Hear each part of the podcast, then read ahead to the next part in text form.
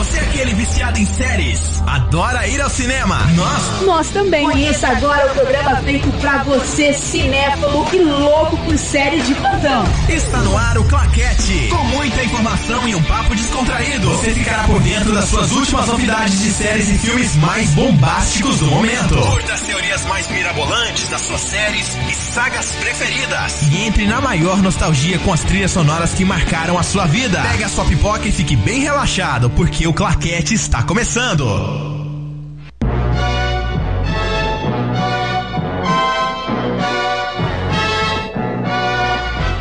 É, rapaziada, você reconheceu essa música? Se não, é porque você é muito novo ou porque, não sei. Vamos lá. Mas se você reconheceu, já sabe do que, que a gente vai falar hoje aqui no Claquete.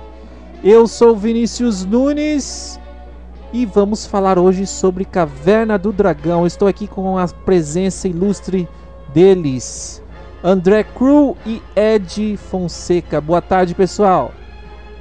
Boa tarde, Vini. Boa tarde, Ed. Boa tarde, ouvintes da Pânico. E hoje, até que enfim, eu vou poder esculachar a Uni. Boa tarde, pessoal. Boa tarde, Vini. Boa tarde, André. Boa tarde, ouvintes da Rádio Pânico. Feliz, né, por estar aqui participando desse programa. Hoje, para mim, é um programa especial porque o tema de hoje fez a minha alegria aí na infância. E quem viveu aí nos anos 80 e nos anos 90 aí vai gostar muito do tema de hoje aqui com a gente. Vamos lá, Vini. Qual, qual que é esse tema hoje? Hoje nós vamos falar sobre Caverna do Dragão. Você aí, Aí. que é um nerd de carteirinha sabe do que eu tô falando. Você que não sabe vai se aprofundar mais hoje. Hoje o programa está imperdível. Eu já vou pedindo a sua presença lá no nosso Twitter, arroba Rádio Pânico Brasil. Estamos lá já com o Twitter a todo vapor. Participe, tá? É só marcar a gente lá que a gente lê o seu tweet também. Quero mandar um abraço pro pessoal do WhatsApp. Nós temos um grupo no WhatsApp. Você que quer fazer parte desse grupo, manda sua solicitação que a gente coloca lá a sua o seu seu WhatsApp, né? A gente coloca lá para você se interagir com a gente. Mas antes do claquete começar, vamos para um rápido intervalo para a gente anunciar os nossos patrocinadores e daqui a pouquinho a gente volta falando só de Caverna do Dragão. Beleza, rapaziada? Dona Dora Bikes. O seguro de bikes mais completo do mercado. Equipe especializada, assistência 24 horas, garantia da Liberty Seguros. Toda a segurança que você e sua bike precisam para aproveitar ainda mais o pedal. Peça já a sua cotação pelo WhatsApp 041 991 17 8771 e ganhe vantagens exclusivas. Nos siga também no Instagram, arroba Dona Dora Bikes. Dona Dora Bikes. Te protegendo por todo o caminho. Está precisando de hospedagens de qualidade para criar seu site? A Dark Host tem um plano ideal para você. Hospedagens a partir de R$ 10,90 ao mês. Acesse e confira www.darkhost.com.br. Ouça agora o que as pessoas que visitam nosso site falam da Pop Verso. Eu adoro Pop Verso, conteúdo sempre muito divertido e cheio de curiosidades maneiras. Pop Verso é tudo de bom. Fala pessoal do Pop Verso. Então, o que eu mais gosto no Pop Verso é que as matérias não são superficiais. É, o pessoal vai a fundo nos temas, é, trata com carinho e o respeito que os ícones do cinema merecem. E eu gosto bastante, né, de, das matérias relacionadas a livros também. Eu gosto de ler bastante e as matérias são bem interessantes e muito bem escritas. E é bom ter mais uma opção, né, de, de site de cultura pop para gente estar sempre esclarecido, sempre sabendo das novidades. Eu gosto bastante do site. Eu gosto do Pop Verso porque ali tem tudo o que eu curto. Tem filme, tem série, tem anime, quadrinhos. Eu praticamente nem entro mais em outros sites porque ali tem tudo. Uh, Principalmente por causa do- dos lançamentos da semana, que eu acompanho tudo por ali. Tá sempre atualizado. Claquete. É, papai, voltamos aqui. Você ouviu aí os nossos patrocinadores. Nosso último aí, e não menos importante, é o Pop Verso, que é um site incrível de cultura pop, onde está essa galera maravilhosa, André, André Crow e Ed Fonseca, que é um site maravilhoso. Tem lá de forma bem escrita, minuciosa, artigos sobre cinema, séries, tá imperdível. Olha só, gente. Vamos começar aí o nosso programa falando então, né, sobre Caverna do Dragão, que foi produzido pela CBS de 1983 até 1986. Foram três temporadas, 27 episódios, só isso, hein? Primeira temporada teve 13, a segunda 8, terceira 6 e fez sua estreia no Brasil em 1987 com o show da Xuxa. Certo, Ed? Exatamente, exatamente. E falando de uma forma resumida, né, a sinopse, a premissa do desenho é basicamente seis jovens americanos que, após entrarem numa montanha russa, né, chamada Caverna do Dragão, eles se deparam com um portal que se abre e transportam ele lá, lá para um reino mágico, um reino misterioso. E de cara ele, eles já encontram já o, o vilão da história e o suposto mocinho, né? Inclusive esse, esse é, essa sinopse é mais ou menos a abertura do desenho, né? Que já serve como um episódio piloto, pois eles já, já introduzem ali todos os personagens e a, e a premissa principal do desenho, né, André? Isso aí, Ed. E os personagens principais dessa nossa trama, a gente tinha o Hank, a Sheila, o Bob, o Eric, o Presto e a Diana. Esses seis amigos que se perderam nesse reino mágico, fantasioso aí, né?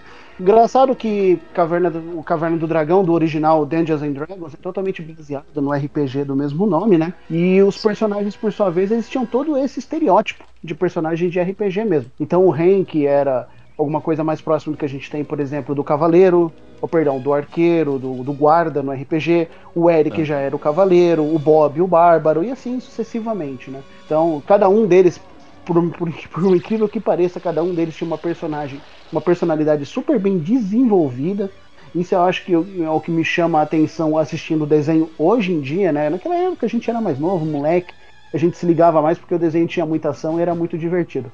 Mas hoje a gente vê como é que esses caras tinham uma personalidade bem desenvolvida e como eles vão crescendo à medida que os episódios vão avançando e a trama então, sucessivamente vai avançando também. É, com certeza. Caverna do Dragão, como eu falei no início aí do programa, foi um desenho que marcou muito assim a minha infância, a minha adolescência. E até os dias de hoje eu considero o meu desenho favorito, assim, né? Tudo que eu posso apreciar desse desenho, que eu posso adquirir relacionado ao desenho, eu adquiro. Sou muito fã. Justamente por esse aspecto principal desse desenho, que é era um desenho visionário. Foi um desenho que surgiu, mas que surgiu numa época que não estava preparada. Eu penso assim que não estava preparada para ele, né? Porque é um desenho dark, é um desenho que traz consigo muitas camadas, né? Arcos de personagens incríveis, histórias incríveis, até os personagens secundários do desenho trazem consigo assim uma história e um, um, desenvolvimento bem bastante interessante, né? Então foi um desenho que me marcou bastante. É um, é um desenho, como eu falei, dark, tem é, uma violência assim que a gente não estava acostumado a ver nos cartoons daquela época, né?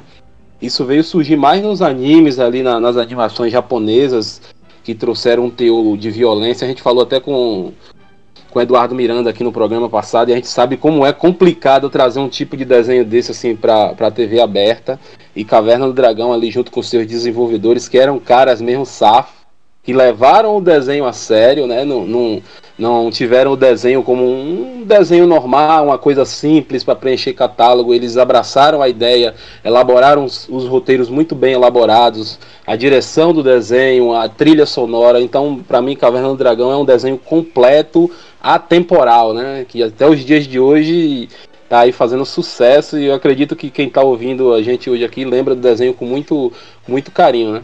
É verdade. Eu acho que o Ed acabou de falar o segredo aí de de Caverna do Dragão, que é o fato dele ter sido muito à frente do seu tempo, com um roteiro Sim. tão bom. E a gente tá falando de uma época em que tinha, né, desenhos com violência, tinha essa coisa dark, uma coisa que hoje em dia com esse mimimi aí já já não, Uhum. não iria dar tão certo assim, não sei. Não sei, porque hoje em dia com esse politicamente correto aí, enfim. É. Mas e e o desenrolar da do desenho. A gente tem aí esses jovens que estavam num parque de diversões e caíram no reino. Que tem também Exatamente. toda essa questão aí que é muito bem bem construída também, né? Nós temos aí então um cenário muito bem construído, né? E os personagens, né? Que eu acho que, como o Ed falou, tem aí toda essa questão de diversas camadas aí, né? Toda Uhum. todo um, um detalhe aí que torna o desenho o, o segredo aí dele, né? Que torna ele tão especial assim. É, a começar pelos desenvolvedores do desenho, né? A gente vê que a galera já não tava por brincadeira. Na verdade, o, o projeto do desenho, antes de ser vinculado à marca Dungeons and Dragons, né? Que acho que todo mundo sabe que é um jogo de RPG de muito que já fazia muito sucesso na época, antes mesmo da, da animação ser lançada. Então, antes de ser vinculado a essa marca, a, a animação já era um plano da, da Marvel Production, né? Eles tinham essa intenção de, de criar uma série animada basicamente nesse enredo aí, e já tinha sido recusado pela NBC.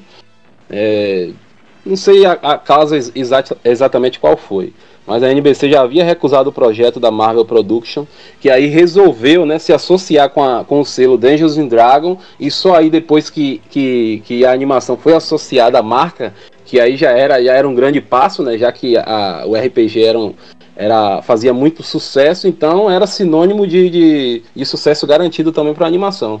Então depois que, que o desenho se associa ao Dungeons and Dragons, né, a Caverna do Dragão, é que eles conseguem é, que a CBS assine o, o contrato e, e, e desenvolva a, a, a animação, que foi produzida pela Toy Animation, pela CBF também, pela Marvel. Então você vê que tudo, todo mundo que estava envolvido ali no, no projeto do desenho eram pessoas e produtoras já gabaritadas, competentes, então não tinha como dar errado, né? André está calado hoje. O que, que foi? Você está Tá lá na caverna? Entrou na caverna, não saiu? Sim, encontrei um dragão, abracei minha sogra aqui e fiquei de boa. Agora, sabe, né, cara? Porque, tipo assim. eh, os episódios eles não seguiam bem uma linha cronológica, assim, né? E se engana. Se engana muito essa galera que fala que, tipo assim, que Caverna do Dragão se resumia aquela cambada de moleque tentando voltar pra casa, que não. Uhum. Não era todo o episódio que eles tinham a oportunidade de voltar para casa. Muitas vezes eles estavam numa jornada para tentar chegar a um determinado ponto que talvez entregasse para eles uma possibilidade de voltar para casa. E aí funcionava bem como uma side quest de RPG. A gente tinha que parar ali naquele lugar, eles paravam ali naquele local para resolver às vezes um problema, um monstro, alguma tramóia do Vingador, algum defender algum inocente que estavam precisando e ali eles aprendiam uma lição, ali eles amadureciam como pessoas e continuavam a jornada deles no reino tentando voltar pra para casa, velho. Caverna do Dragão tinha pegadas assim sensacionais, né? É e tinha umas coisas que eu não gostava também, não gosto até hoje, né? Eu preciso falar da Uni, gente, mas eu já vou chegar na Uni, né? Primeiro, por que raios que o mestre dos magos não fala, ó, viu, é o seguinte, ó, você desce aqui a primeira direita, segunda esquerda, tem um portal, volta pra casa. Pra que ficar falando em parábola toda hora? Alguém pode me explicar, por favor? Boa Não, pergunta. cara, é, é uma baita de sacanagem. Tanto que o mestre dos magos hoje é, é associado à à imagem de um traíra.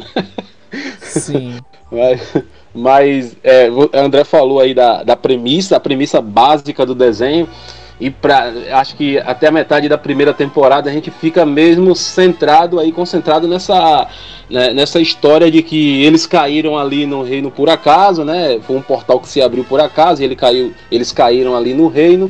E que o principal objetivo deles é destruir o Vingador para que assim eles possam retornar para casa. E, e, e os roteiristas eles conseguiram é, esconder, digamos assim, esse segredo por um bom tempo ali durante a animação, porque só na metade da primeira temporada em diante que o- o- os episódios vão dando pistas assim bem sutis de que o, o, o, o, mestre dos magos não era esse cara nobre todo e que havia uma coisa escondida ali que fazia ele, eles não voltarem. Todo final de, de, de episódio aconteceu alguma coisa eles não voltarem.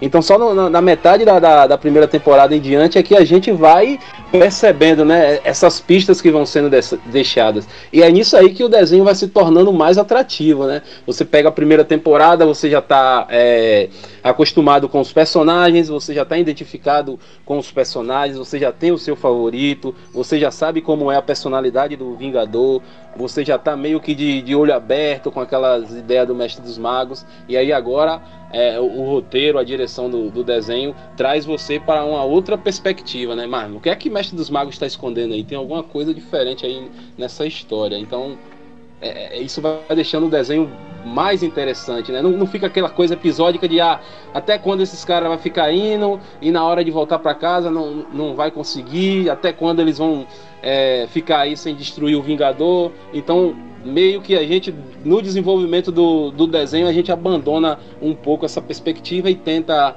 é, encontrar as pistas para encaixar esse quebra-cabeça aí que vai se apresentando, né? Uhum. Não, Ed, na real, assim, o negócio muda muito de figura, porque, igual eu te falei, quando a gente, conforme eles vão, os episódios vão avançando, eles vão encontrando outros personagens, vão interagindo com esses personagens, vão ajudando nas quests destes personagens para que eles possam chegar, chegar a um determinado ponto. E em chegando a esse determinado ponto, eles aprendem uma lição, eles uhum. amadurecem. Uhum. Tem um episódio do Olho do Observador que eu acho muito louco, que eles precisam muito achar uma determinada folha, uma determinada flor para combater a maldade uhum. no observador com a beleza. E aí tem o lance uhum. daquele cavaleiro lá, maior estilo Don Quixote lá, que tá junto com o Eric lá, entendeu? Sergião Covardão. Feijão é muito covarde. Tinha que comer, né? Churrasco, a cerveja ali, porque a armadura tá, tá feia. Mas é. Hum. E essa evolução, e você é nítido a, a evolução dos personagens, entendeu? É nítido que o Hank é um puta líder que raramente toma uma decisão errada, mas ele tem aquele peso nas costas de ter que cuidar daquela galera toda. Aparentemente ele é o mais velho, né? Então ele é, sente sim. aquele peso nas costas de né, de segurar a onda daquela galera toda, de não deixar desanimar, de ter que tomar as decisões corretas, depende a vida dos amigos dele dependem das decisões dele. Tem o Bob, né, cara? O Bob, puta, intempestivo pra caramba. O Bob é meu personagem uhum. favorito, cara. O Bob só tem um defeito que é a Uni. Tirando isso daí, o Bob é maravilhoso. o Bob é impulsivo. O, de, o, defeito do Bob é que ele é muito impulsivo, mas, mas faz é parte, né? Num grupo desse tem de ter alguém que, que seja inconsequente, até pela idade do Bob, ele é o caçula. Tem um episódio que, que ele disse que vai fazer 10 anos, então ele tem mais ou menos essa idade aí, né? 9, 10 anos. E tem um lance interessante com o Hank, que já pegando essa coisa de líder, é a, é a culpa que ele carrega, porque em um determinado episódio, se eu não me engano, é, é a, a Cidade às Margens da Meia-Noite, que é um dos melhores episódios também, eu acho, eu curto muito. É, a gente percebe que foi o Hank que incentivou o pessoal aí no carrinho da montanha russa, porque ninguém queria ir. O Hank que era o mais velho, né? O mais corajoso, vamos pessoal. E aí aconteceu o que aconteceu e ele carrega esse fardo, né? Parece ser, ser uma coisa boba, mas se tornou um, fardo para ele. Então o Hank carrega consigo essa, é, é, é, é, esse título de líder, não por acaso, né? Porque ele quer reverter uma situação que, que ele acha que foi ele que causou, né? É interessante esses arcos. Pois é, você tem o Hank com esse sentimento de culpa, o Eric, que aparentemente é um sujeito desprezível e que vai melhorando uhum. muito conforme muito. a animação avança. Aí você tem o Bob com esse jeito intempestivo dele, que muitas vezes impediu com que eles voltassem para casa, mas também muitas vezes salvou a vida da galera. Muito. É. Entendeu? Quando ele deixa, deixa aquele negócio de plano e estratégia do lado e mete o tacape no chão mesmo e não tem conversa. é, é, é que tem hora Você que a diplomacia não funciona, né? Resolve, Aí tem que ter velho. o Bob, né? Tem que ter o Bob, entendeu? Tem que ter o Bob. Aí você tem o lance, você tem o lance do Presto, putz, inseguro pra caramba, entendeu? O cara quer tirar uma fera uhum. para combater o Tiamat de dentro do, do chapéu Porra, dele, é. sai um elefante cor-de-rosa é. lá. Entendeu? Aliás, você, é, falando é, em Tiamat, vocês podem me dizer o que que raios naquele primeiro episódio? Eu revi o primeiro episódio aí pra poder fazer esse programa. E o primeiro episódio você tem os moleques lá que eles caem lá no reino, ele já, já vê uma situação do Vingador aparecendo enquanto o Tiamat tá correndo atrás da Uni, certo? Gente, vamos, pensar, né? Um animal selvagem normalmente ele ataca ou quando o território dele é invadido ou quando ele tá com fome. Que diabo o Tiamat quer com a Uni, velho? Que perigo que a Uni oferece pro Tiamat? E se for fome, velho, mano, a Uni não dá nem pra palitar os dentes do Tiamat, velho. essa, essa introdução que passa essa, essa. Inclusive, acho que só passou uma vez essa introdução. Só no primeiro episódio aqui no Brasil. É, eu acho que a Uni ali tá meio que no fogo cruzado, assim como eles caíram ali no, no, fogo cruzado, acho que, que o caminho deles se cruzaram por esse detalhe infeliz, né? Deles estarem entre o Tiamat e o Vingador, que no decorrer da história a gente vê que são os dois seres, junto com o Mestre dos Magos, são três, né, na verdade, os três seres mais poderosos ali do reino, né? O Vingador, inclusive, só teme o Tiamat, né? Nem o próprio Mestre dos Magos aterroriza tanto o Vingador quanto o Tiamat. Então acho que a Uni caiu no, no, no, fogo cruzado. Mas, cara, falando do, do desenvolvimento dos personagens, né? E é interessante como você falou do Presto. O Presto você percebe que é o mais deslocado de todos, velho. O Presto, ele, ele não se acerta em nada. Cara, ele é desastrado total. Em vários episódios você vê a, a, a, insegurança dele, a insatisfação dele com ele próprio. É tanto que no primeiro episódio, né, que o André falou aí, é, ele decide abandonar os amigos e ficar ali aos cuidados do suposto mago Merlin, né? Pra poder aprender alguma coisa. Então você vê que ele é um, um carinha insatisfeito, ele se sente inútil. Nossa, velho, a construção dos personagens é, é incrível de Caverna do Dragão. Eric, para mim, é o, é o meu favorito. Depois vocês, o André já falou que o dele é, é, o Bob, depois o Vini pode até falar qual, qual que é o dele, mas o Eric para mim é em termos de personagem, para mim é o favorito porque você conhece, é, ele é o arco mais bem desenvolvido que eu acho. Você, você, como o André falou, você percebe que ele é um cara egoísta, por ele ser filho de um cara extremamente rico, milionário. Ele, mesmo estando ali no, no, no, reino, ele ainda se exibe. Você vê que tem situações que ele quer resolver até com o próprio dinheiro, o dólar, né? Ali naquele, naquele reino que não serve de nada. Então você vê o quanto o cara é egoísta e boçal, né? Mas você vê que no desenvolvimento, né, do, do, dos episódios, você vê que ele se torna um cara altruísta em certos momentos é, se torna um cara compassivo em várias situações. Então, o desenvolvimento do arco do Eric, o arco dele, a transformação dele, para mim, do, de todos, é a melhor.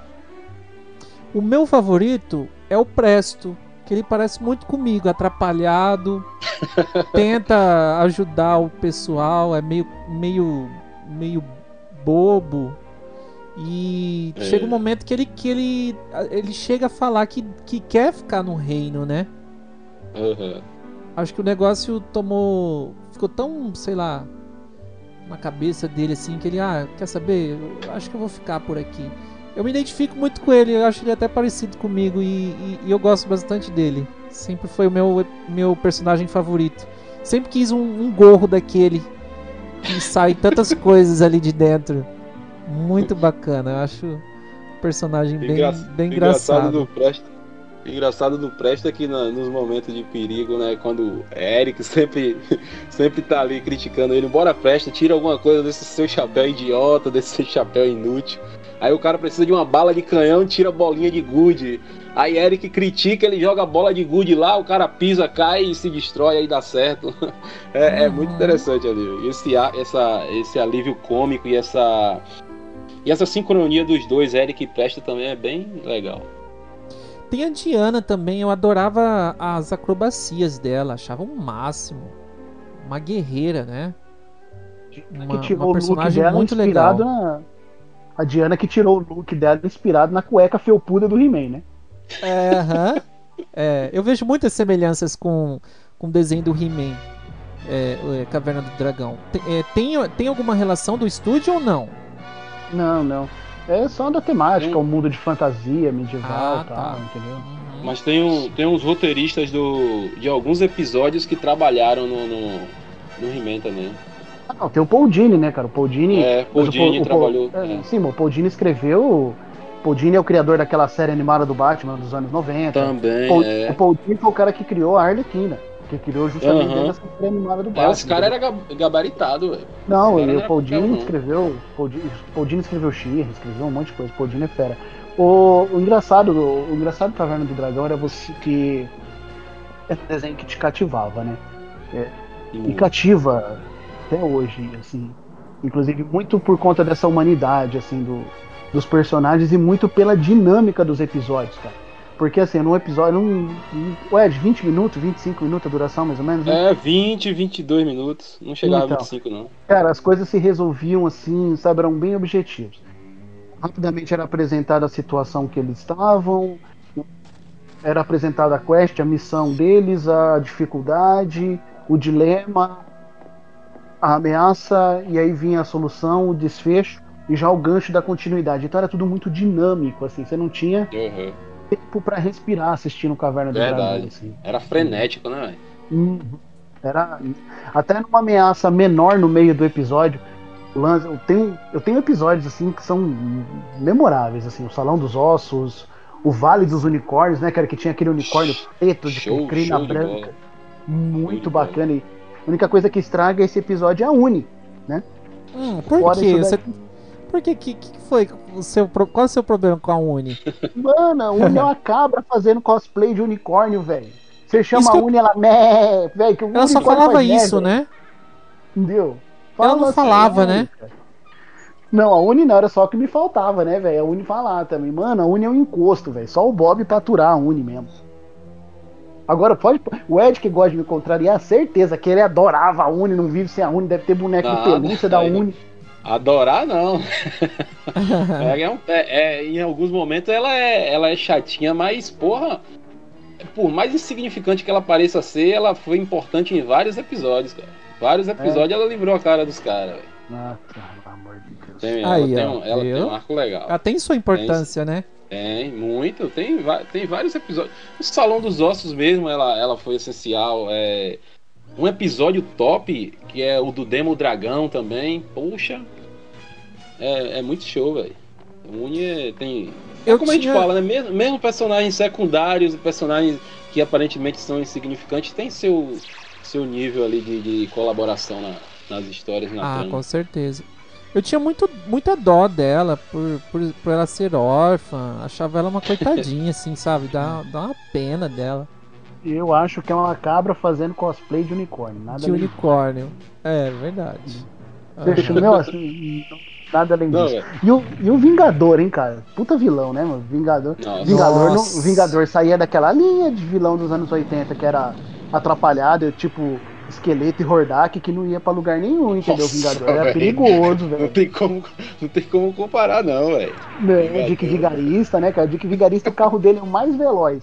Aí ele ultrapassava todo mundo, em vez de ele ganhar a corrida, não. Ele parava lá na frente pra montar é. uma armadilha, a armadilha dava errado, ele perdia a corrida. Agora o, o Vingador, não, não é Vingador. Isso, isso você percebe que, que Caverna do Dragão é um desenho extremamente sério, velho. Extremamente Muito. sério. O Vingador é um vilão sério. Sim, você tinha umas tiradas cômicas aqui e ali, tinha um negocinho onde de vez em quando eles davam uma aliviada, mas na maioria do tanto dos assuntos levantados como na condução da atmosfera do desenho, assim, os caras pesavam a mão, sim, era bem sombrio. Uhum. Pra época era super sombrio. Super sombrio. E tem episódios, Vini mais André, que aparecem hum. criaturas e, e, e, situações envolvendo as criaturas que pra época eu imagino, meu Deus, como é que a gente assistia isso? Como é que os pais da gente deixavam a gente assistir isso, né? É aquela questão também, anos 80, anos 90 não tinha muito, muita censura, muito pudor, né? Você podia meio que fazer, é como o Eduardo Miranda falou, né?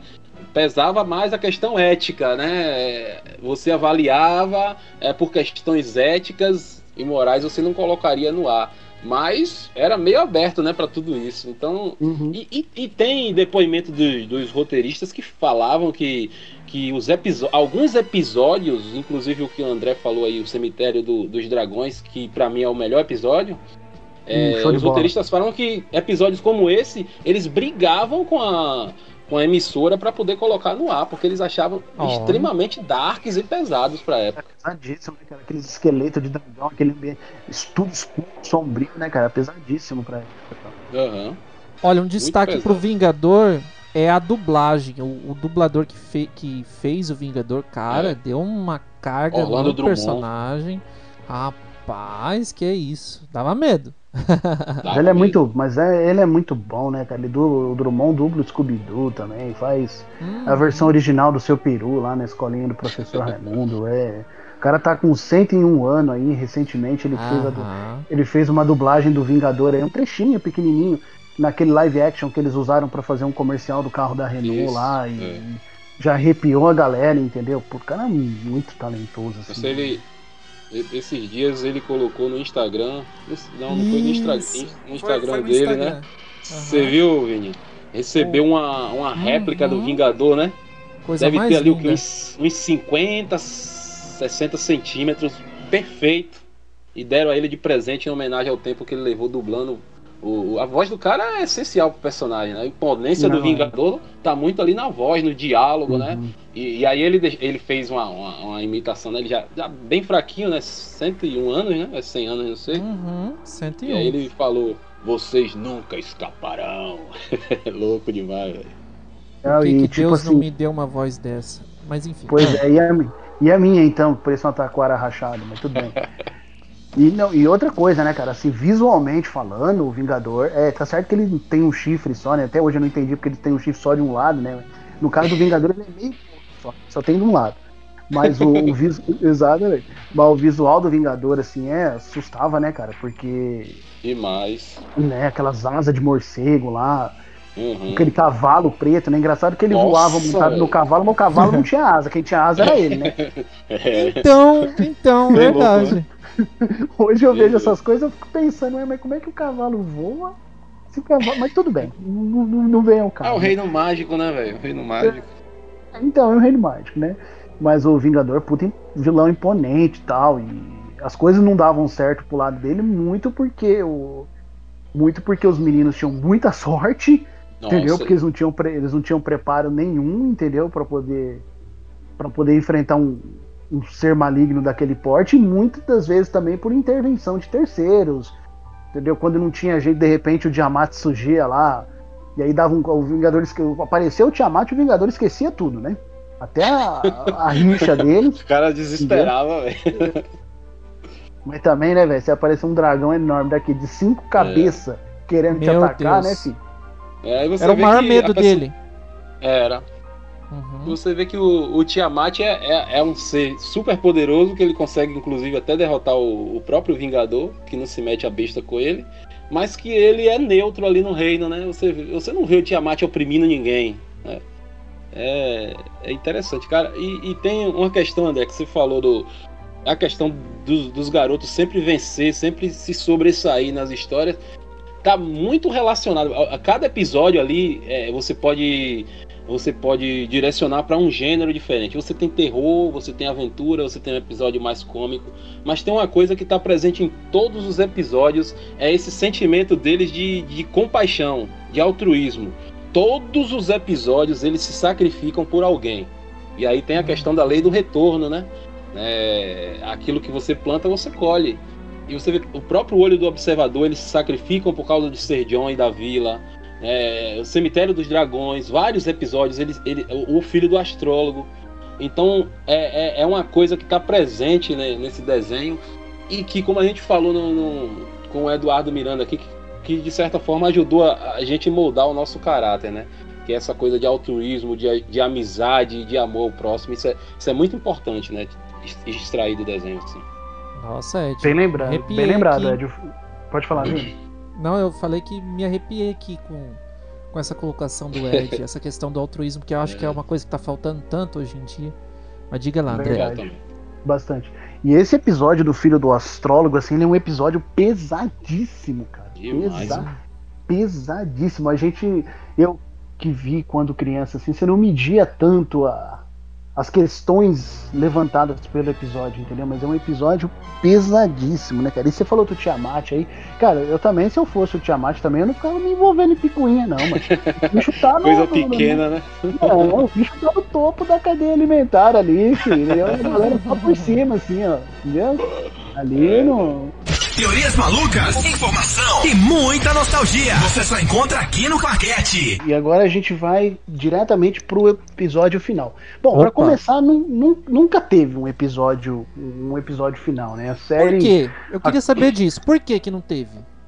Não, é, a série acabou, questão de audiência, como acaba toda a série, animada ou não, entendeu? Ela acabou por questão de audiência e acabou sem um, um final efetivamente feito, né? E aí essa falta desse final efetivamente feito começou a abrir margem para um monte de teorias e um, e um monte de discrepâncias e um monte de conceitos absurdos e você sabe o que, que o nerd gosta de fazer é especular só que de vez em quando as especulações elas saem meio que um pouquinho do bom senso assim o negócio fica meio cabuloso mas enfim né Ed dá uma sinopse pra gente aí do que que era o roteiro do episódio final oficial que foi escrito depois pelo Martin Reeves e foi inclusive quadrinizado por um brasileiro, pelo Reinaldo Rocha, que com certeza o Ed deve estar segurando em mãos agora, nesse exato momento. tá aqui na minha frente. Fala aí. Oh. Foi desenvolvido em 2015, junto, né? Tá junto com o bonequinho de pelúcia da Uni. pois é, meus amigos. É esse essa, esse encerramento do desenho sem um final deixou os fãs meio que espirocados das ideias, né? Como é que traz uma série tão uma série animada tão tão bem desenvolvida, né? E cria-se a gente expectativas tão altas e de repente vão lá e, e cancela, né? E aí com a propagação da, da internet, Orkut, isso já cá no, no início dos anos 2000, né? E esses fóruns aí, então começa a se essa, essas teorias loucas dos fãs especulando né, o, o que realmente era o, fã, o fim de, de, de Caverna do Dragão. E, e, o próprio Michael Reeves disse que ao ver isso aí, né, todo esse tipo de, de, de teoria maluca, ele resolveu pegar o script, né? Que ele tinha escrito que a, a CBS é, disse que ia cancelar a série, encomendou um episódio final mas que não fechasse, to eh, não fechasse totalmente o arco, deixasse um gancho para uma possível quarta temporada, né? Então o, o, Michael Reeves escreveu o script do, do, do, último episódio, mas que não chegou nem a ser é, desenvolvido, animado, né? Ficou só no papel mesmo. E aí, mais ou menos no ano 2000, 2001, uma coisa assim, ele no, no site oficial dele, ele foi lá e publicou o script que do, do último episódio, que era mais ou menos, é, como a gente pôde perceber, né, é, os jovens estavam ali com o intuito né, de libertar o Vingador. O Vingador estava sobre um encanto, um feitiço. No episódio, se eu não me engano, um dos últimos episódios aparece o, um ser, uma entidade cujo nome não pode ser pronunciado, né? Não sei se vocês se lembram desse, uhum. desse episódio. Então essa entidade que meio que lançou esse feitiço no Vingador e existe um lugar no centro do, do reino onde a bondade do Vingador está guardada. Né? E o intuito do. A missão dos jovens, na verdade, não era destruir o Vingador, e sim libertar ele do, do encanto. E o Mestre dos Magos não poderia fazer isso, porque a gente percebe que tudo no reino, todos os feitiços, todos os encantos, né, todas as maldições ali só podiam ser quebradas por, é, por atos de, de pureza. É, sempre tinha de ser alguém de coração puro, alguém de atitudes nobres. E aí a gente percebe que nem o próprio mestre dos magos tinha essa nobreza. Então a, o, intuito, é, o intuito deles era esse aí. E aí eles têm uma briga. Tô fazendo um resumo aqui o, é, o mais breve possível, mas para que deixe a galera meio inteirada aí. Então o Vingador tem um encontro com o Mestre dos Magos, e isso a gente percebe que é, em alguns episódios que ele tinha uma relação ali é, fora do, dos olhos do, dos jovens que eles se, se comunicavam, né? A gente percebe isso em alguns episódios. Então o Vingador propõe um desafio final, né? Para os jovens. Que no, no, no, no entendimento dos, do Mestre dos Magos ainda precisava muito aprender até chegar a esse objetivo final. Mas aí o Vingador propõe um desafio, né? É, que o Mestre dos Magos abandonassem ele sem dar mais nenhum tipo de orientação para ver se eles realmente iam, iam continuar sendo altruístas e, iam continuar é, libertando é, as almas oprimidas ali do reino. Então o Vingador, aí o Mestre dos Magos aceita a proposta. O Vingador se apresenta diante de, dele e diz que se eles encontrassem uma chave que está no centro do universo e pegasse e jogasse no abismo, é, o Vingador colocaria, abriria o portal e levaria eles para casa. E isso aí ele explica que o Mestre dos Magos não é um ser tão nobre assim. Isso aí divide o grupo, né? Aí fica de um lado, fica Hank, se não me engano, é Hank, Diana e Bob de um lado, acreditando ainda nas boas intenções do Mestre dos Magos, e claro, Eric, Presto, que seguia sempre ele, e aí a surpresa é a Sheila, que se rebela contra o Hank, né? Fica do lado do Vingador. Então aí começa esse embate. A equipe do Hank correndo atrás da chave para não ser jogada no, no abismo, e a equipe do Eric correndo atrás para jogar a chave no abismo. Então, basicamente, isso aí. Aí o final é melhor não dizer, né? Melhor o pessoal assistir, até porque tem um, um, uma animação que foi feita aí pelo fã e foi jogada no YouTube outro dia, tá até com legenda em português. E também tem a HQ aí disponível aí pelo, pelo Google da vida que, que conta mais ou menos como é esse final aí.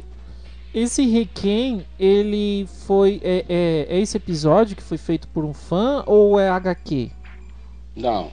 O episódio é oficial. É, o contexto ah, é do episódio é oficial. É o próprio Michael Reeves, um dos roteiristas do desenho, ah, tá. que, que exibiu o script. Aí esse Reinaldo Rocha, que é um cartunista, inclusive isso não é oficial. Essa HQ é uma, é uma fanfic, né? Na verdade. Ah, tá. Entendi. Ele pegou, ele pegou o roteiro e desenhou, né? Fez a, as artes gráficas do final.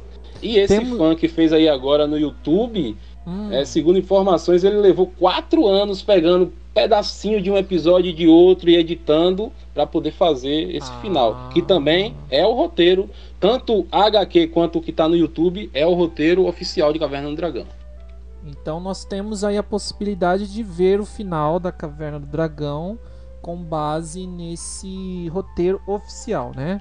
Oficial, exatamente. Legal, muito legal. Eu ia fazer uma pergunta aqui, mas eu acho que ela vai acabar sendo um spoiler pro, pro final. Vou, vou ficar quieto aqui. Se, se bem que depois de tanto não, tempo não, não é spoiler. Não, né? não é spoiler, não. Pode falar que o Vingador é filho do Mestre dos Magos, não tem problema nenhum, entendeu? Pode falar, pelo amor de Deus. Era isso que eu ia perguntar. Então, realmente ele é, é? O Vingador é o. É. Filho do, é, é filho do mestre dos magos. Na verdade, isso é... aí. Puts. Na verdade, é, esse detalhe já tinha sido revelado no episódio Cemitério dos Dragões, né? É. O, próprio, ah. o próprio mestre dos magos se dirige ao Vingador chamando ele de meu filho. No episódio O Tesouro de Tardos, é, mestre dos magos fala sozinho assim, dizendo mais ou menos que já houve bondade no Vingador. Todos erram e o Vingador foi o meu erro. Então, hum. o desenho já dava a deixa de que ele era pai do Vingador. Já, já sim. E foi muito bacana a gente ter esse roteiro divulgado e depois o trabalho de quadrinização do Reinaldo Rocha e tudo mais. Porque assim, eliminou aquele monte de creepypasta, aquele monte de teoria louca, entendeu? Que os caras estavam jogando. Na... Não. Entendeu? Tinha uma que me deixava, me deixa irritado até os dias de hoje, entendeu? Que ele fala, ah, uma ideia de que eles teriam, os meninos teriam morrido no, num acidente uhum. na montanha russa, entendeu?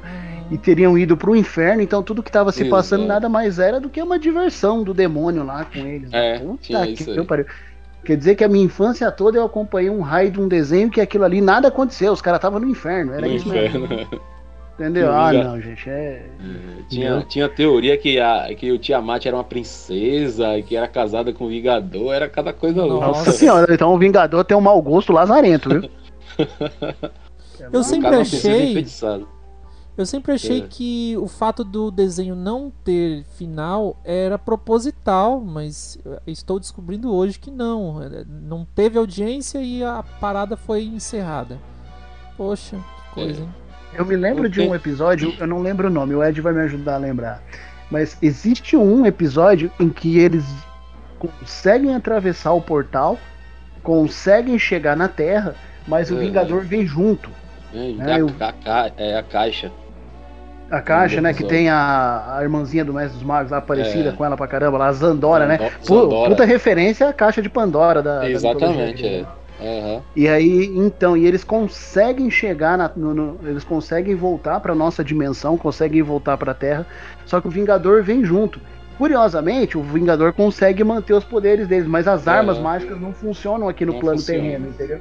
Hum. Aí eles são obrigados a levar o Vingador de volta para não deixar ele aqui. Véi, chama o exército, o exército que se vire com o Vingador, entendeu? Eu tô indo pra casa. não, não engraçado, né? O Eric, Eric é, é o alívio cômico perfeito, né?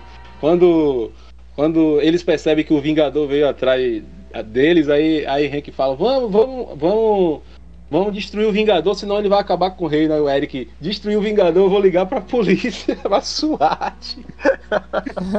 Isso aí tá certo, velho. Não é mais problema dele. Deixa que os caras se virem, entendeu? Estão lidando há mó tempo com o Vingador.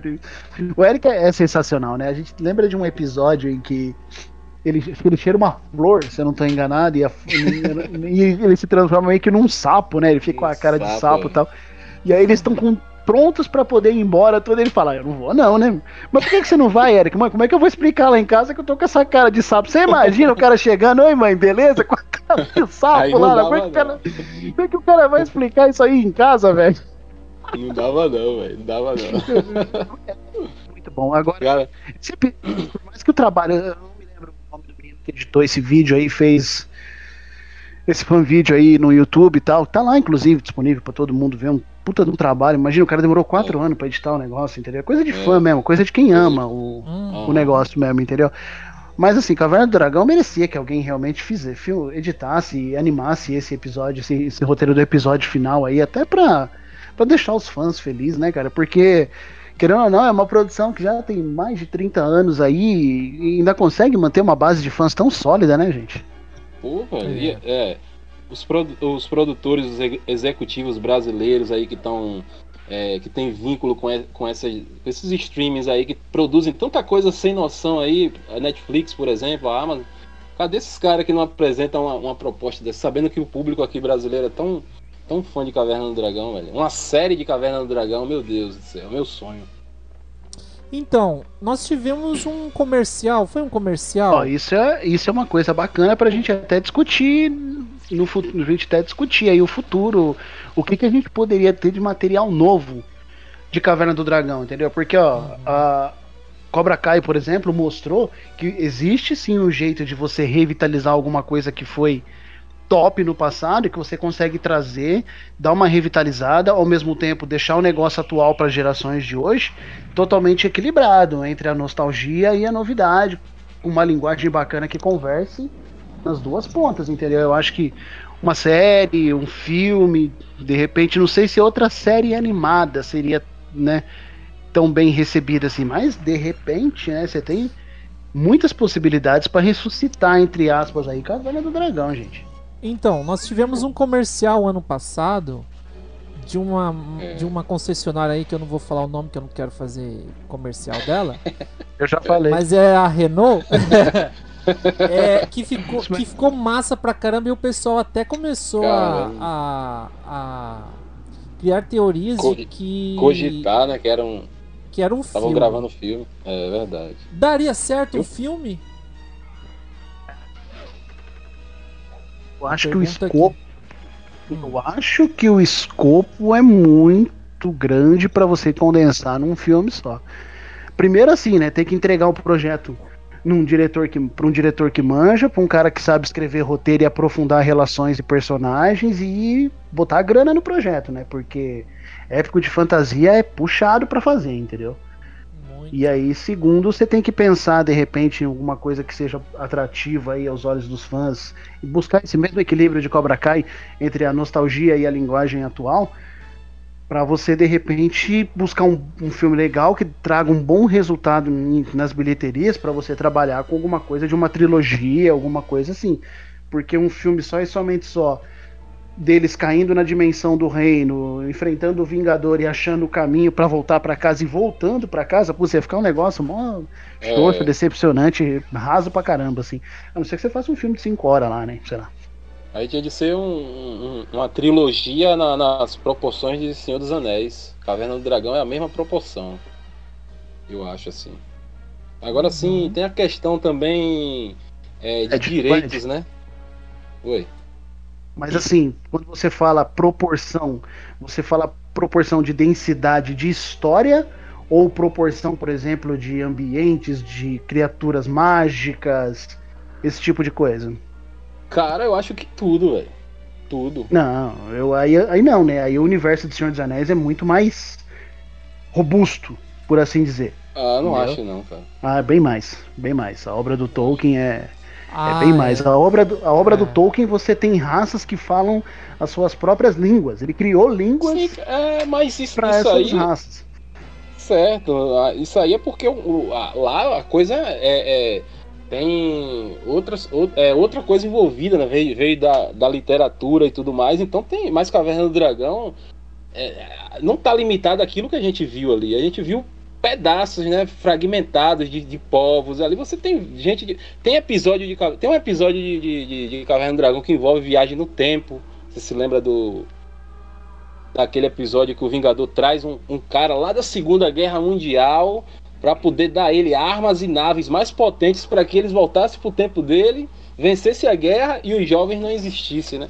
Então tem muito episódio, tem muita coisa que a gente só viu só pequenos fragmentos, né? Personagens que a gente vê ali é, iniciando e se fechando arco, mas que a gente vê que, que são arcos que rendem boas histórias.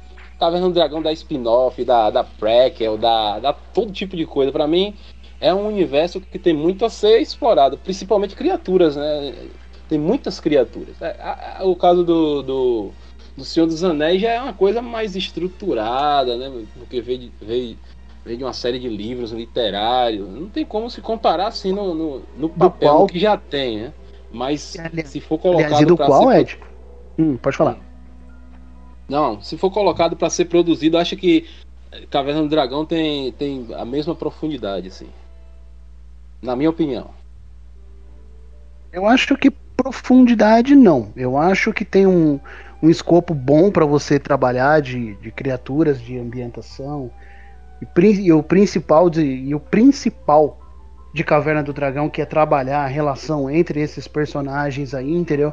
Eu acho que funciona bem. Acho que Senhor dos Anéis é uma outra pegada, é, é muito mais profundo. É, o Tolkien, quando criou, é muito claro a obra do Tolkien que o grande personagem não é o Frodo, não é o Sauron, não é o Sam, não é o Aragorn, não é ninguém. O grande personagem da obra do Tolkien é a Terra-média ele criou uma história para poder expor esse universo fantástico que ele criou chamado Terra-média, assim, eu acho que é um, um outro escopo de, de, de, situações, assim, entendeu?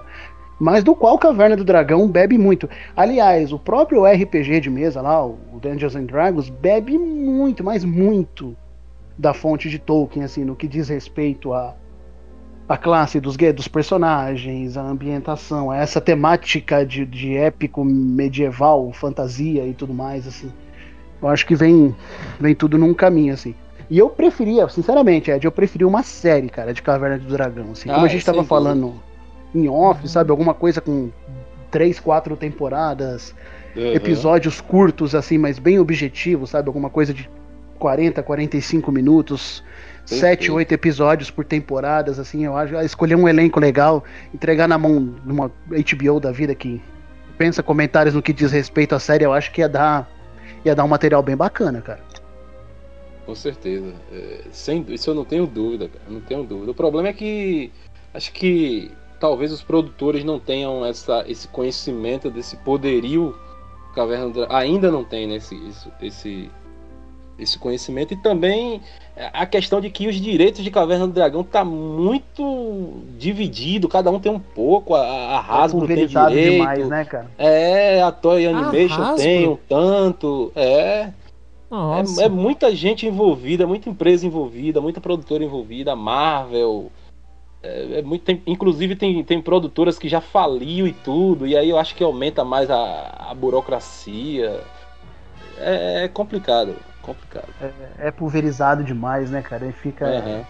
É tipo assim, a gente quer ver um filme do Hulk, a galera que gosta de filme de herói aí, gosta da Marvel e tudo mais, pô, gostou do Mark Ruffalo como Hulk, quer um filme solo do cara, só que assim, os direitos todos pulverizados, é um pouco da Marvel, é um pouco da Universal, entendeu? A Marvel tem os direitos de uso do personagem, mas não tem os direitos de distribuição do filme, quer dizer, quem ganha não é quem produz, quem ganha grana é quem distribui. Uhum. Entendeu? Uhum. Então, então, tipo assim, você vai fazer um filme, eu vou fazer um filme pro Ed ganhar dinheiro, por mais que o Ed seja meu amigo, mas eu quero que esse lasque, o dinheiro é meu, entendeu? Quem gastou 200 milhões pra fazer fui eu, velho. Aí eu vou fazer um filme, os caras poderem ganhar dinheiro lá, então pulveriza demais, e aí a gente que é fã, que gostaria de ver o negócio, fica meio órfão disso aí. Complicado, aí tem que né? um investimento alto, velho.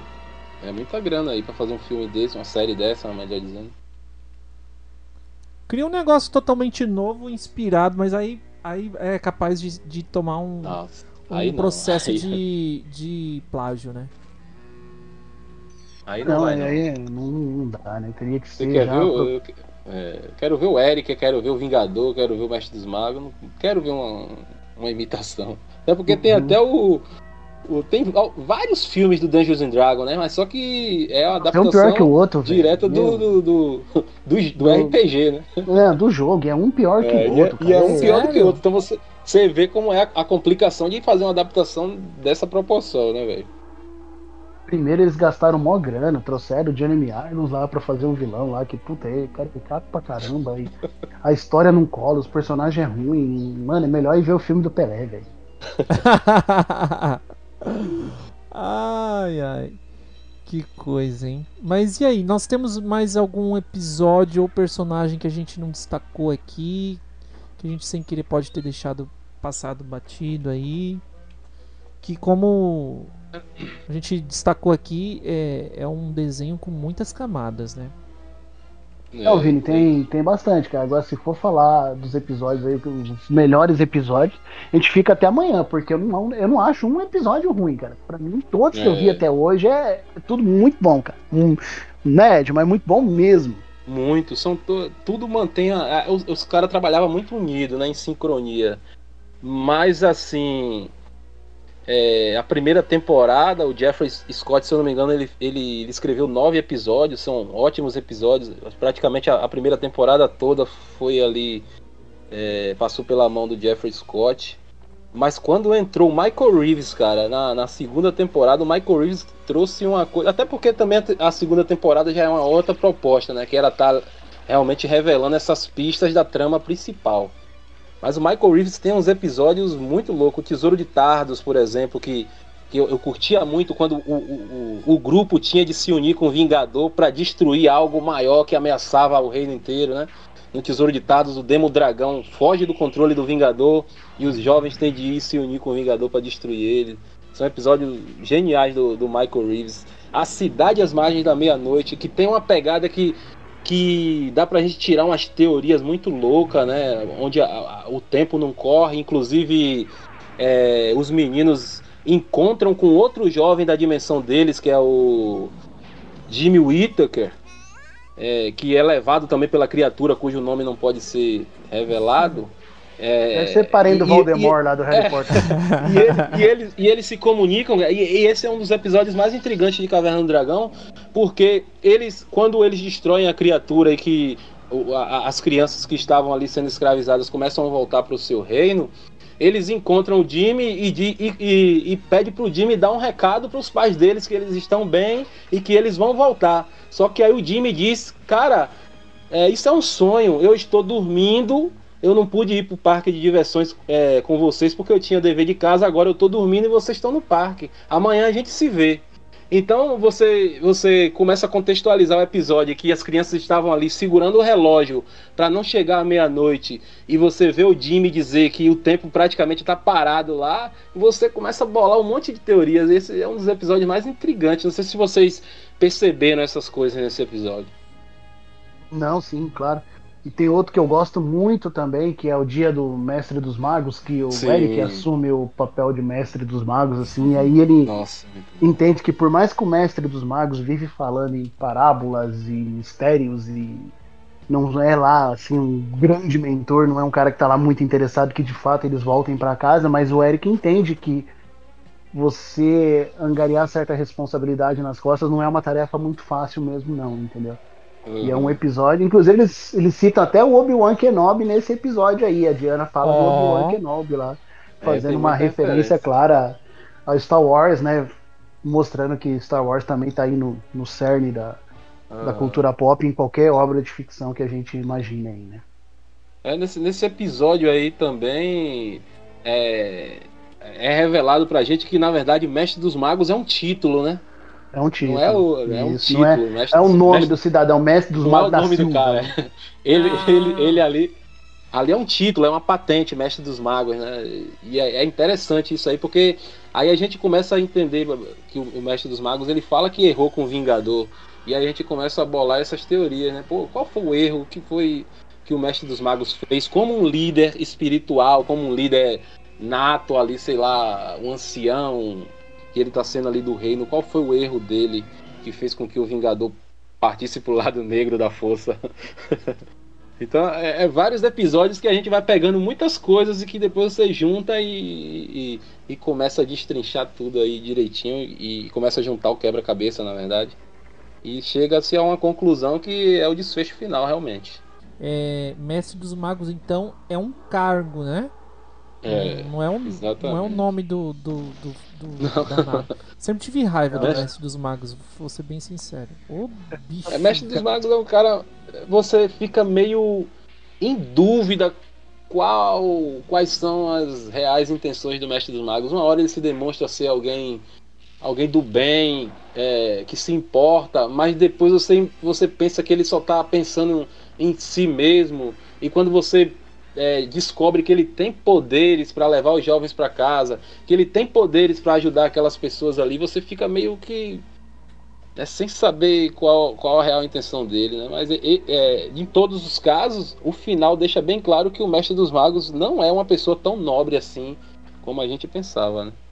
Não, de forma alguma. E ele dava uma fugida daquele estereótipo de mestre mentor que a gente tinha nas obras dos anos 80, né? Por exemplo, você vai lá, você olha os Thundercats, que é outro desenho icônico dos anos 80, uhum. né? Todo mundo daquela época curtia Thundercats, todo mundo sempre quis ver um filme de Thundercats e tudo mais. Pô, é, Thundercats, é, é. o Lion tinha um mentor assim, que era o Jaga, né, cara? Que era tipo, chupa, chupadão do Obi-Wan Kenobi do Star Wars, né, cara? O cara se sacrifica pelo bem da equipe dele e depois ele vira um fantasma, tipo um fantasma da força. E uhum. quando o Lion tá na deprê, ele aparece. Ô, Lion, meu camarada, você é o líder aí, velho. Levanta a juba de leão aí vamos tomar uma atitude.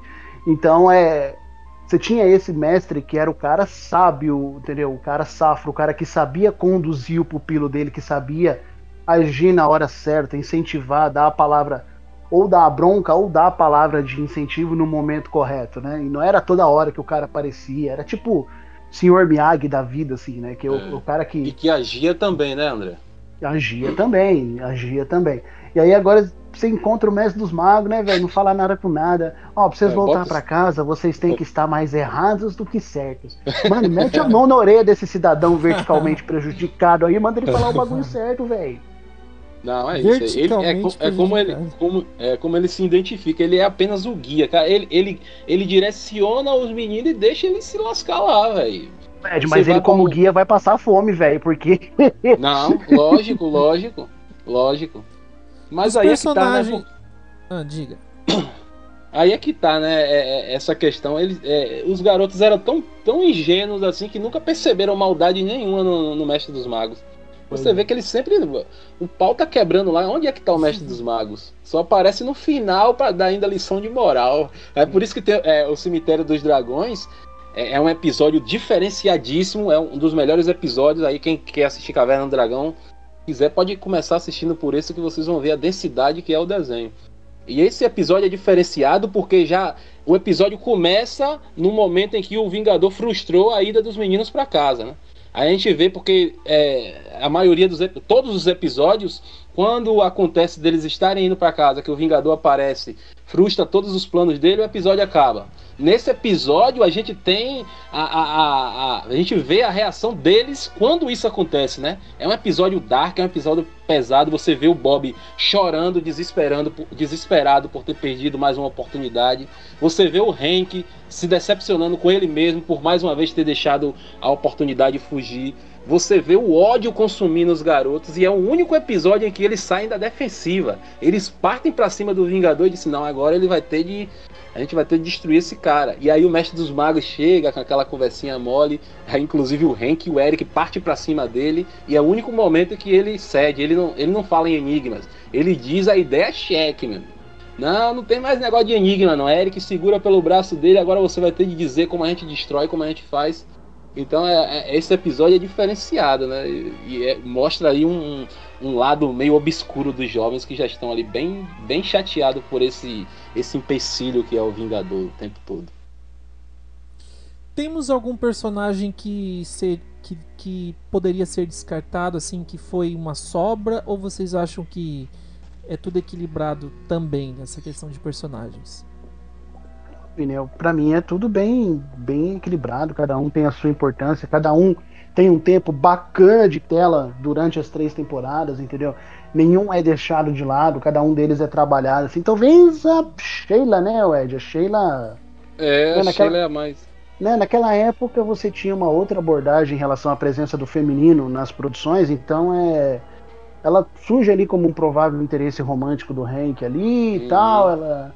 Né, se você for trazer ela pro, pro âmbito do RPG, ela é a Ladina, né? Ela é a, a que trabalha no stealth, a Rogue, né? Que é a, a que trabalha ali no furtivo, que usa a capa da invisibilidade. A que- né? É, exatamente, né? Então, assim, é... essa é a pegada da Sheila, assim, que não tem muito desenvolvimento, mas tem sim a importância. Ela, por vezes, é ela que, que traz o Bob à razão, por ser a irmã mais velha, por ser a única pessoa Uhum. que, de fato, ele escuta de verdade, entendeu? Então ela tem sim a, a importância dela. Eu acho que eu não tiraria ninguém, não. Eu acho que o grupo é muito redondo, assim. Eu não tiraria ninguém, não. Com exceção do Uni, né? Que você não gosta. A Uni não é personagem, a Uni é encosto. É diferente. É encosto, é coadjuvante. Sim, a Uni, pelo amor de Deus. E o demônio das sombras, o lacaio do Vingador? Ai, que de bicho, velho. Puta, é pior, né, cara? É espião, ajudante, classifique como queira, né? É estiloso, né? O visual do bicho é estiloso. É. Ele aparenta que é tipo uma, a sombra do Vingador que tem vida própria, né? Mais ou menos Uhum. isso aí, né? Uma Ele- pegada ele serve- dessa, então. É, ele serve de espião. Eu, eu, eu, eu dou risada com o demônio da sombra que ele tenta sempre surpreender o Vingador. Você já percebeu isso? Quando, quando ele tem uma informação que ele vem pra dizer o Vingador, ele vem devagarinho. Quando vê o Vingador já tá por detrás dele. O que é que você quer? O que é que você quer? Aquela vozinha, né? Imponente. É, Vingador é casca grossa, velho. O cara é fora de série. Gente, a gente tem que aproveitar essa tirada aí, entendeu? E numa próxima oportunidade fazer um claquete sobre esses desenhos aí dos anos 80 e 90 pra galera aí, pra gente falar da risada com He-Man, falar de She-Ra, falar de Polyposition, Zillion, Thundercats e tantas outras produções aí que. Porque não sei se eu tô ficando velho, entendeu? E a gente quando começa a ficar velho assim, a gente começa a achar que as coisas de antigamente eram são melhores que a de agora. Algumas de fato são, é só você olhar pra Star Wars, né? Mas anti- antigamente tinha muita coisa boa, assim. Eu acho Sim, que né, a gente merece um programa especial pra gente falar dessas coisas aí. E eu, eu às vezes penso que eu peguei bem o finalzinho dessa, dessa fase aí, em que as coisas eram muito melhores, porque depois ali pro final dos anos 90, já pros anos 2000, as coisas já começaram a piorar, mas eu tive a oportunidade de pegar aí é, desenhos e, e filmes dos anos 80, né? Eu nasci no final dos anos 80 e, cara, como que era bom, né? Como que era realmente muito bom. Seria ótimo a gente poder ter um programa aí e esmiuçar esse, esse conteúdo e tentar chegar a um acordo aí. Por que será que se perdeu tanto? Porque pelo programa de hoje eu pude ver que, cara, como que era muito bem construída a Caverna do Dragão. Será que é- existe o fato aí de que as produções de hoje são superficiais demais? Hoje tá tudo tão mastigado, né? Acho que essa pode ser uma das causas de, dessa, dessa queda na qualidade do, do entretenimento, né? No geral, desde literatura até o cinema mesmo, a gente tá vendo uma coisa muito superficial, né? Pois é, e, acho que está muito também atrelado ao momento cultural da, da sociedade hoje em dia. Eu acho que isso tem que ser. O advento da, da tecnologia como a gente conhece hoje mudou muito a maneira com que a gente consome e mudou a forma com que a opinião chega. Antigamente, cara, às vezes já tinha passado 10, 15 episódios de um certo desenho animado ou de uma certa série, até que você ficasse sabendo que ele existia, entendeu? Às vezes você olhava para um pro comercial na televisão, ouvia um trechinho dela ali passando, você não se interessava, até que você conversava com um amigo no trabalho, na escola, Ô, você já assistiu o Thundercats? Tá? Pô, que desenho chato que tem aquele cara com cara de gato. É, mano, assiste lá, que é muito bom, que tem não sei o que e tal. E aí às vezes você ia lá, pô, pra ver isso aí. E aí você se apaixonava pela produção e tal. Hoje em dia tem muita gente assim que avacalha coisas, às vezes sem nem ter assistido, porque o, o fulano falou, sabe? Que tem um canal no YouTube, que tem um site, que tem milhões de seguidores, sei lá, e o cara de repente não gostou. Ou às vezes o negócio é uma merda, o cara é pago pelo estúdio que promove aquilo lá pro cara falar bem, entendeu? E todo mundo fala, nossa, isso é maravilhoso. É, tem muito disso. Então, assim, é, é o que eu sempre digo, sabe? Eu acho que você tem que. Então, como eu disse, eu tô ficando velho. Eu acho que. Eu continuo achando que as coisas de antigamente são melhores que as, que as de hoje. Mas eu acho que a pessoa tem que ir lá assistir, desenvolver o seu próprio senso crítico e, e gostar ou não, entendeu? É, e evitar esse lance, essa polarização aí desse tribunal que virou a internet aí. Né? É o que você de... falou, é o que você falou um, um, claquete aí que o sites como o IMDB, por exemplo, vai, vão estragar com o cinema, né? Tem muito disso, cara. entendeu? É, Rotate, tem é, muito disso. O tomate lá dos tomates lá, aquela, aquela é, jossa lá. Tem tomatoes lá, que eu acho Isso. que é quando você traz para o âmbito de ser o único ponto de análise da produção, ser o que opinaram lá no Rotten Tomatoes lá, não vai longe, cara, não vai longe. É... Estreou um filme na Netflix essa semana chamado Era Uma Vez um Sonho, que é uma biografia, não vou dar muitos detalhes porque qualquer coisa que eu falar é spoiler do filme, então recomendo que todos assistam para desenvolver a sua própria opinião, mas o Rotten Tomatoes deu 25% de aprovação, o que dá um filme de fraco para ruim, entendeu? Eu assisti, pô, não é o melhor filme que eu vi na minha vida, não é o Poderoso Chefão, não é o Cidadão Kane. Mas, cara, é um filme que tem a mensagem dele e, e que de fato tem sim os seus problemas, mas nunca é um filme para ter vindo para ser classificado como fraco ou ruim, entendeu? Isso na minha opinião. Se o Rotten Tomatoes está dando 25%, o problema é do Rotten Tomatoes, eu não acho que ele seja. E isso para mim não vai fazer com que o filme seja melhor ou pior de acordo com o Rotten Tomatoes. O que vale é a minha opinião. A né? sua. Uhum. No, o que você não pode é polarizar a coisa, sabe? É você elevar. Isso é algo muito perigoso. Porque você eleva, quando você, quando você elogia demais, você eleva a expectativa demais das pessoas. Exemplo, o Mandaloriano é uma puta série. Saca? É uma puta série, uhum. uma série muito boa. Mas está muito longe de ser esse exemplo de entretenimento que todo mundo pinta na internet, que ressuscitou Star Wars. Não, é um é uma série muito boa, que tem ótimas ideias, que, tem, que vem fazendo boas con, conjecturas com outros materiais de Star Wars, exemplos de Rebels, Clone Wars, até a própria até as próprias trilogias do cinema, ele tem feito muito bem essas ligações e essas referências, entendeu? Mas está longe de ser um negócio épico. Você quer conhecer coisa épica de Star Wars? Se estendido, vai ler, vai ler os livros, procura os quadrinhos, entendeu? Cara, você vai ver que tem coisa muito melhor que o Mandaloriano. E isso não quer dizer que o Mandaloriano seja ruim. Eu só acho que você precisa trabalhar com honestidade a expectativa das pessoas, sabe? Para que depois a pessoa não assista, não se decepcione porque achava que ia ver o melhor produto de Star Wars na vida e tá vendo um negócio mediano com potencial, fala, puta, mas não era bem isso que eu esperava, sabe? Sai esculachando nas redes sociais. Às vezes é bom a gente ver coisa ruim também. Eu vou falar o meu último filme que foi uma experiência assim engraçada, porque eu gosto de ver até coisa ruim, que é o Halloween do Hub. Eu assisti aquela porcaria, cara. Que que é, é isso aí não é ruim, isso é lazarento de ruim. Né? Mas, cara, a gente tem que de vez em quando arriscar e ver. E, e eu continuo assistindo, assisto até o final, mesmo o filme sendo péssimo, cara. Eu assisto. Mas quantos filmes ruins que a gente já não viu na vida da gente, né? Nossa, é o que eu mais é. faço ultimamente.